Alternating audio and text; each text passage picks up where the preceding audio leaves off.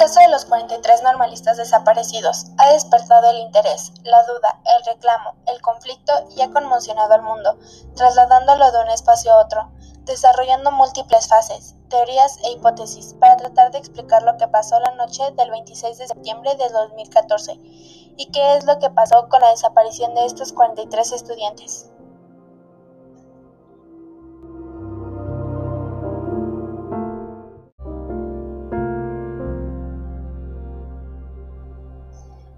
La Escuela Normal Rural Raúl Isidro Burgos, ubicada en Ayotzinapa, Guerrero, es quizás el episodio más importante de los últimos años en la truculenta historia política de México.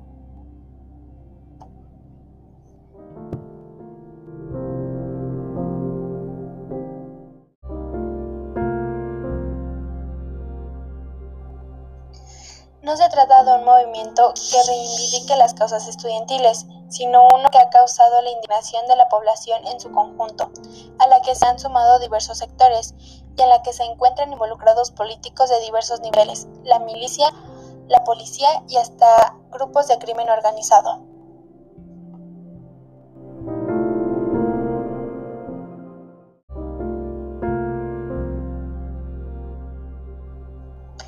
La indignación por la desaparición de los 43 estudiantes ha resonado en todo el mundo y ha puesto en crisis al sistema político mexicano. Sin embargo, tal crisis aún no se ha resuelto.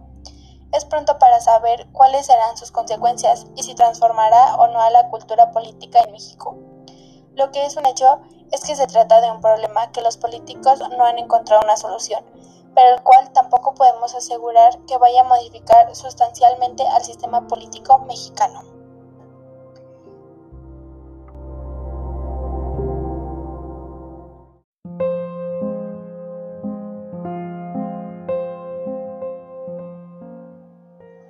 El caso Ayotzinapa tuvo como veredicto que 43 normalistas fueron incinerados en el basurero de Cúcula y el combustible fueron llantas viejas. ¿Esto tiene una justificación científica?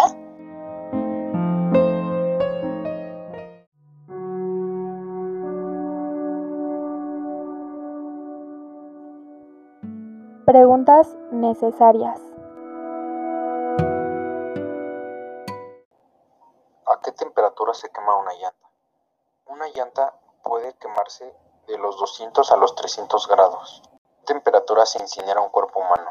Un cuerpo humano empieza a incinerarse de los 800 a los 900 grados. A esta temperatura, cualquier rastro de ADN se pierde. Esto puede suceder al aire libre, sí, pero se necesita 10 veces más área para tal magnitud de incineración de cuerpo.